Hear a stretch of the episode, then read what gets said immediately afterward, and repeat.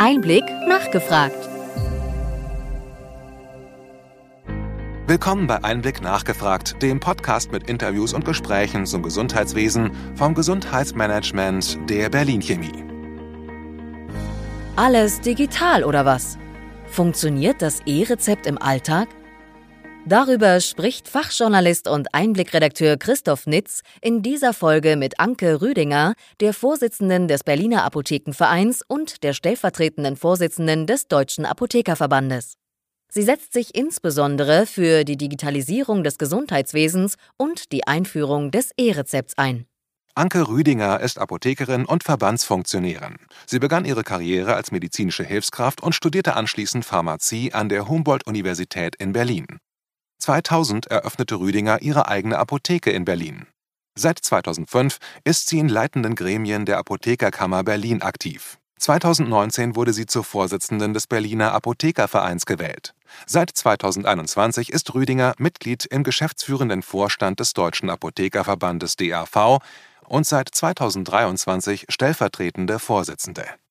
Seit Januar 2024 ist das E-Rezept in Deutschland verpflichtend. PatientInnen erhalten Medikamente nur noch digital verschrieben. Die Apotheken sind seit September 2022 flächendeckend in der Lage, E-Rezepte einzulösen. Dennoch gibt es noch Herausforderungen wie Unsicherheiten bei Ärztinnen sowie Probleme bei Signaturen. Der Deutsche Apothekerverband fordert daher eine Retax-Freiheit für E-Rezepte. Das würde bedeuten, dass Apotheken trotz fehlerhafter Verordnungen ihr Honorar behalten können.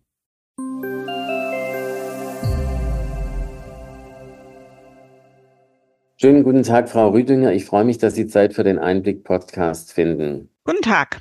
Frau Rüdinger, wie beurteilen Sie die aktuelle Akzeptanz und die Anwendung des E-Rezeptes in den Praxen und auch in den Apotheken, nachdem die verpflichtende Einführung am 1. Januar begonnen hat? Die Akzeptanz in den äh, Praxen kann ich als Apothekerin schlecht einschätzen. Da müssen Sie die Ärztinnen und Ärzte fragen. Äh, ich denke, wir Apotheken waren gut vorbereitet auf den, äh, auf diesen verpflichtenden Einsatz des E-Rezeptes und er klappt auch besser, als wir erwartet hatten. Dennoch zeigen sich jetzt, wo vermehrt E-Rezepte in den Apotheken eingelöst werden, äh, tatsächlich eben auch Schwierigkeiten, Fehler in stärkerem Maße, als wir das vorher hatten. Also wir in den Apotheken wurden ja, wurde ja das komplette letzte Jahr bereits E-Rezepte äh, versorgt. Ein bisschen mehr dann ab dem 1.7., als wir den Transportweg über die EGK hatten. Aber es war immer noch so, also wir hatten noch äh, hauptsächlich Muster 16 Rezepte und hin und wieder kam halt ein E-Rezept. Und jetzt, äh, das ist jetzt eben doch eine völlig neue Qualität seit dem 1.1.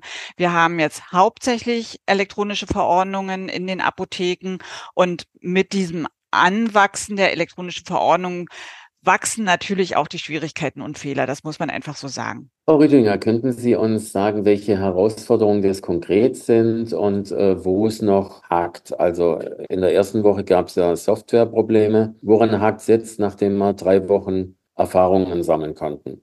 Also es gibt unterschiedliche Problemkreise. Es sind äh, zum einen äh, Technikprobleme, dass eben das Internet ausfällt oder Anwendungen der TI ausfallen, die eine App nicht funktioniert, die andere App nicht funktioniert. Ähm, das ist das eine. Zum anderen erleben wir es eben leider immer wieder, dass formal unkorrekt ausgestellte Rezepte die Praxen verlassen, in den Fachdienst gestellt werden und ähm, dann eben in die Apotheken kommen, dort nicht geheilt werden können und wieder zurückgegeben werden müssen, beziehungsweise die Kolleginnen haben auch Angst, dass sie eben solche formal unkorrekt ausgestellten Rezepte nicht erkennen und womöglich dann retaxiert werden. Das ist ein weiterer Problemfall. Und dann gibt es noch Probleme mit Dingen, die so mit dem Muster 16 ganz leicht gelöst werden konnte, unter anderem eben zum Beispiel auch Regelungen, die im Alp-VVG getroffen wurden äh, für erleichterte Austauschmöglichkeiten. Die können jetzt eben teilweise mit den elektronischen Verordnungen nicht ohne weiteres umgesetzt werden, sondern wir müssen dann eben neue Verordnungen anfordern von den Arztpraxen. Das ist dann noch ein weiteres Problemfeld. Also wir haben eine Vielfalt, Vielfalt von Problemen und Schwierigkeiten, die und wo man jetzt eben auch einfach neue Prozesse etablieren muss im Zusammenspiel von Arztpraxen und Apotheken. Aber Sie sagten eingangs, dass es insgesamt besser liefe, als Sie erwartet hatten. Und die Zahlen steigen ja auch, sind inzwischen mehrere Millionen pro Tag, die die Arztpraxen verlassen und die bei Ihnen dann bei den Apotheken einlaufen. Ja, das ist in der Tat so. Also in meiner Apotheke haben wir jetzt deutlich mehr elektronische Verordnungen als Muster 16 äh, Verordnungen. Es kommen hin und wieder auch noch Rosa-Rezepte, auf denen verschreibungspflichtige Arzneimittel verordnet wurden. Das ist ja auch nach wie vor äh, möglich und erlaubt, aber ähm, das Gros der Praxen ist jetzt im Laufe des Januars eben doch dazu übergegangen, äh, elektronische Verordnungen auszustellen und damit kommen eben auch vermehrt. Und ich sage mal, mit den meisten Rezepten gibt's auch gar keine Probleme. Da, ne, die werden abgerufen, die werden versorgt und äh, abgerechnet und gut ist. Aber mit denen, wo es Probleme gibt, da muss man eben jetzt auch erstmal schauen, wie, wie regle ich das. Da hatte man die, also diese Prozesse hatte man fürs Muster 16 eben etabliert und die müssen jetzt eben für die elektronischen Verordnungen einfach neu gedacht und neu strukturiert werden. Sie waren ja immer eine Freundin, sozusagen eine E-Rezept-Enthusiastin und hatten ja auch schon in der Vergangenheit, das, sobald es ging, eben schon eingesetzt und in den Apotheken selber, die Sie betreiben, angenommen. Wie sehen Sie jetzt insgesamt, sagen wir mal, die Perspektive? Es gibt ja auch sehr viele Vorteile, zum Beispiel was die Mehrfachverordnungen angeht. Was ist so Ihre Vision? Wo könnte es denn, sagen wir mal, im zweiten Halbjahr diesen Jahres schon äh, hingegangen sein mit dem E-Rezept? Also zunächst einmal hoffe ich und erwarte es auch, dass eben diese Kinderkrankheiten, die wir jetzt noch haben, äh, gänzlich ausgeräumt werden. Also ich äh, finde, das war ein Versprechen an die ApothekerInnen, dass eben formal unkorrekt ausgestellte Rezepte gar nicht erst die Praxis verlassen können. Da muss dringend nachjustiert werden. Das ist äh, nicht Aufgabe der Apotheken zu gucken, ob die Rezepte korrekt ausgestellt sind oder nicht. Also das ist, ist was, was ich erwarte und was ich eben auch hoffe, dass es umgesetzt wird. Ansonsten, ja, Sie haben recht. Ich bin ein Befür, eine Befürworterin des E-Rezeptes. Ich glaube, dass sich dadurch zum einen die Arzneimitteltherapiesicherheit erhöhen lässt, weil es eben nicht mehr zu Lesefehlern kommt.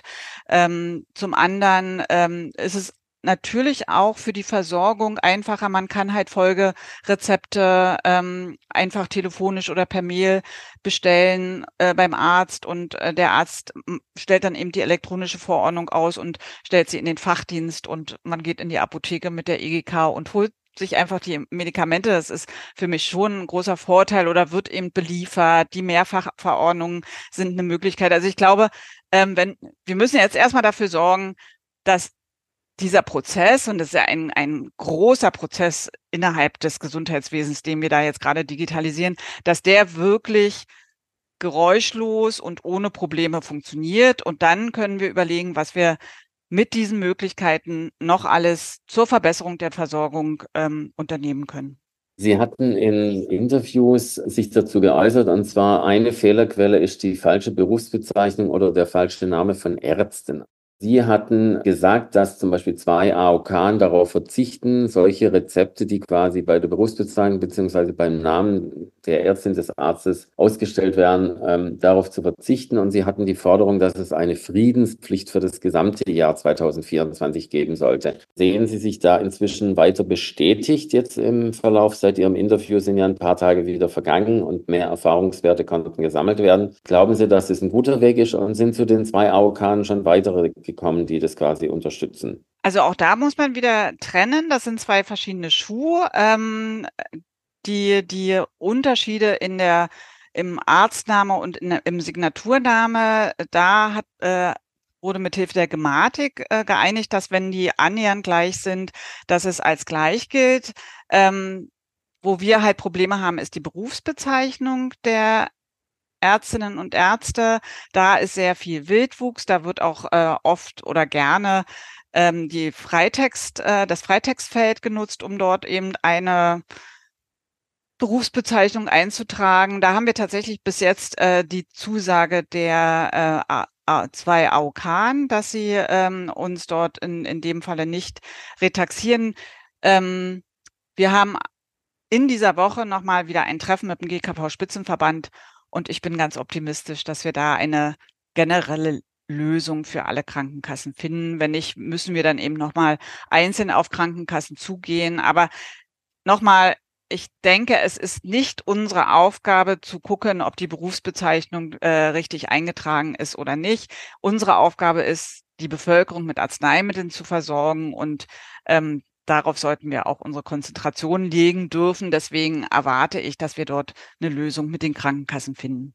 Kommen wir nochmal zu den Ausfällen am Jahresanfang. Gab es da Rückmeldungen und Beschwerden von Patientinnen? Und wie hatten Sie diese Vorgänge bei sich selber in Ihren Apotheken zur Kenntnis genommen? Kamen die bei Ihnen vor? Weil insgesamt wurde ja gesagt, es sind relativ geringe Zahlen von Betroffenen. Also tatsächlich hatten wir bei uns in der Apotheke nur einmal einen kurzen Internetausfall, den wir relativ schnell überbrücken konnten. Das war noch in der Anfangszeit. Da mussten einige Patientinnen ein bisschen warten, hatten aber sehr viel Verständnis. Die Patientinnen sind sowieso sehr vorsichtig neugierig, sage ich mal, wenn die das erste Mal in die Apotheke kommen, um ein E-Rezept ähm, einzulösen, meistens ja eben nur mit der EGK und ähm, sind dann immer sehr froh, wenn das alles problemlos funktioniert und ähm, die betroffenen Patientinnen an dem Tag, wo unser Internet ausgefallen ist, äh, waren auch ähm, ganz geduldig, haben sich halt hingesetzt und haben gewartet. Sie haben ja gesehen, dass wir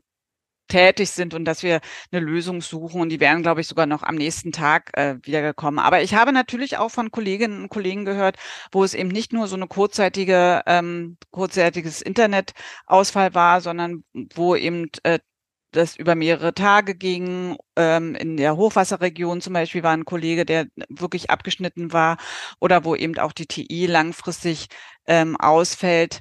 Ähm, da gab es schon auch Unmut, ähm, aber eben auch Verständnis für die, für die Apotheken. Eine ganz große Problematik, die wir ja auch haben, das sei vielleicht auch nochmal benannt ist, sind ja diese unterschiedlichen Signaturmöglichkeiten in den Arztpraxen.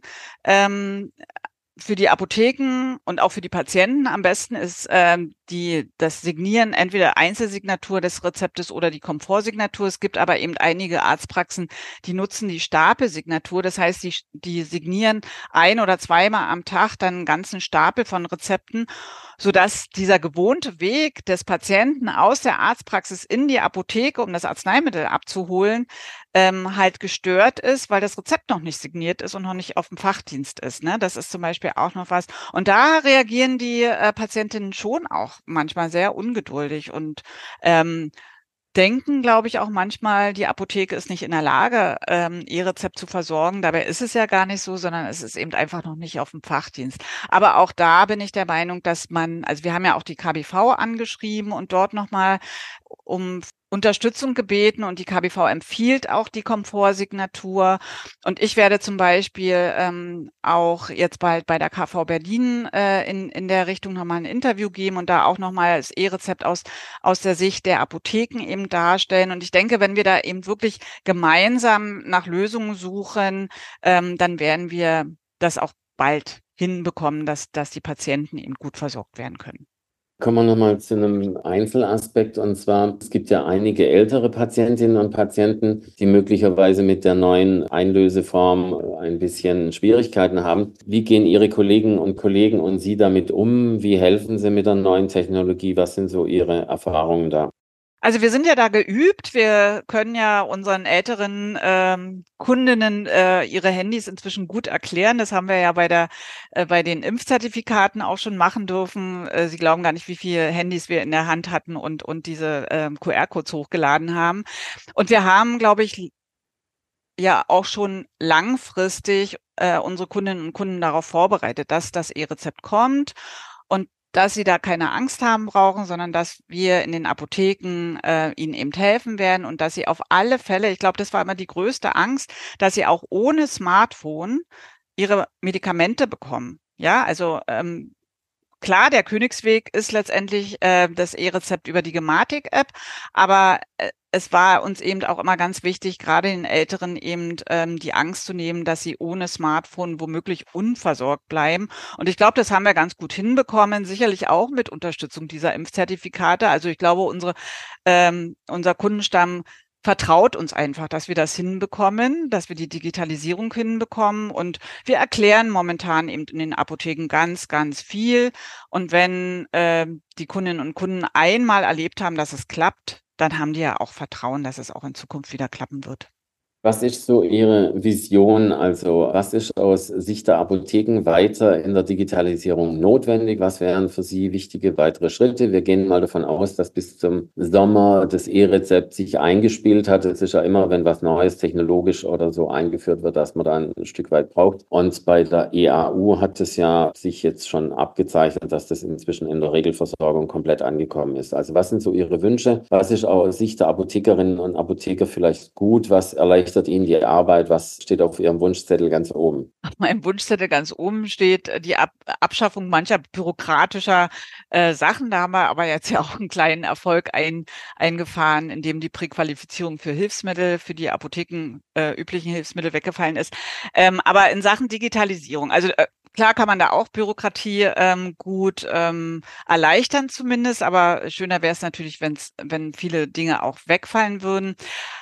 Ähm, ich freue mich schon auch auf die elektronische Patientenakte. Ähm, ich hoffe, dass wir ApothekerInnen da auch Zugriff drauf haben und damit eben auch un unsere ähm, Versorgung verbessern können, weil wir dann eben einfach auch Zugriff auf ähm, die Medikamente haben, die womöglich in anderen Apotheken eingelöst wurden. Wir haben ja schon einen relativ guten Überblick äh, über die Medikation unserer Stammkunden zumindest, aber mit der EPA hätte man dann eben auch äh, Zugriff für, für Laufkunden, ne? da könnte man eben schauen und dann eben äh, Wechselwirkungen, Nebenwirkungen ähm, entsprechend beraten.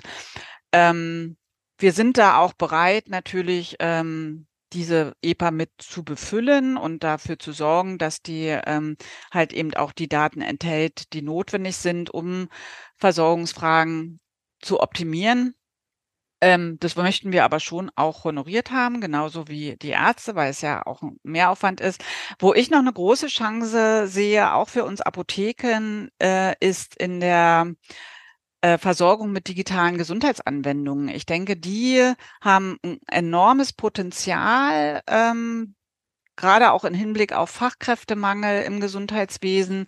Und äh, dieses Potenzial wird für mein Dafürhalten noch nicht genug ausgeschöpft. Und ich sehe Apotheken da durchaus nicht nur ähm, in dem in dem Part, dass sie ähm, diese Digas abgeben und erklären, also diesen Anfangsprozess mit begleiten, sondern ich sehe uns schon, das hängt natürlich von der Indikation ab, aber hin und wieder auch als Auslöser. Also ich würde uns da sehr, also uns Apotheken da sehr viel mehr in diesen Prozess mit einbringen, weil wir sind oft die Ersten, die eben mit äh, gesundheitlichen Problemen konfrontiert werden und können dann eben auch solche Digas empfehlen, bestenfalls eben sogar verordnen und dann eben auch helfen, damit die eben auch wirklich genutzt werden und nicht nur irgendwie man zwar den Code bekommt, aber im Anmeldeprozess schon scheitert, wie das äh, heutzutage ja oft der Fall ist.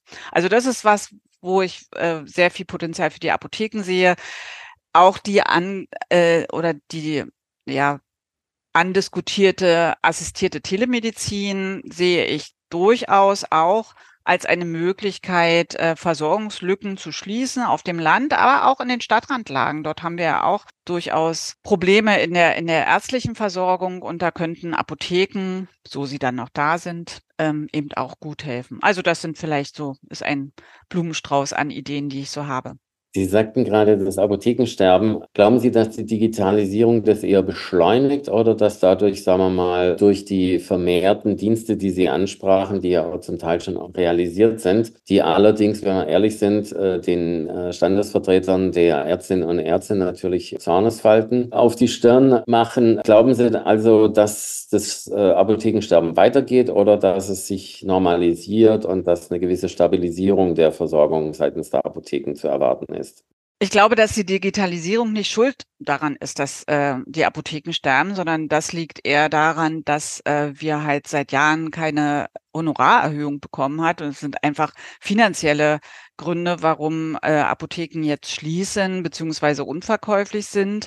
Äh, ich sehe schon eine Chance in der Digitalisierung, eben auch in den Apotheken ähm, Zeit frei zu machen für apothekerliche Aufgaben, also wirklich für die Beratung.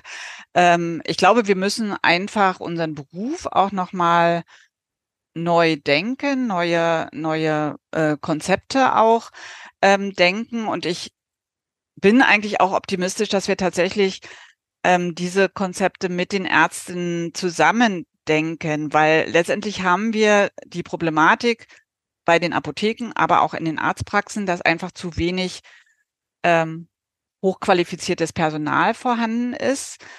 Die Probleme im Gesundheitswesen müssen trotzdem gelöst werden und ich glaube, wir können die nur gemeinsam lösen und ähm, da, da muss jeder wahrscheinlich ein bisschen aufeinander zugehen. Ich habe aber auch erlebt, ähm, Thema Impfen, ähm, da, das wurde ja von den Ärzten auch erst mit sehr viel ähm, Unverständnis oder Unwollen äh, begleitet und äh, in, in den eig eigentlichen Kiezen, in den Versorgungssituationen ist es jetzt gelebte Realität, dass die Ärztinnen die äh, Kundinnen sogar in die Apotheken schicken zum Impfen, weil sie dann eben mehr Zeit haben wieder für andere Aufgaben. Also ich glaube, das wird, wird sich einfach ähm, so regulieren und wir können ich glaube, wir können nicht mehr so in, in Sektoren denken, sondern wir müssen alle zusammen nachdenken, wie wir die Probleme des Gesundheitswesens so gelöst bekommen, dass die Menschen eben trotzdem gut versorgt werden. Meine letzte Frage. Wenn Sie dem Start des E-Rezepts als verpflichtende Verordnung eine Schulnote zwischen 1 und 6 geben müssten, welche wäre das? Auch wenn mich meine Kolleginnen jetzt vielleicht teilweise steinigen. Also ich würde mal zwei bis drei sagen. Okay, gut. Vielen Dank, Frau Rüdinger, für das Interview. Ich wünsche Ihnen persönlich und beruflich alles Gute und auch für Ihre vielfältige Verbandstätigkeit genügende Kraft, dass Sie da alles weiter fortsetzen kann. Vielen Dank auch Ihnen, dass Sie sich die Zeit genommen haben.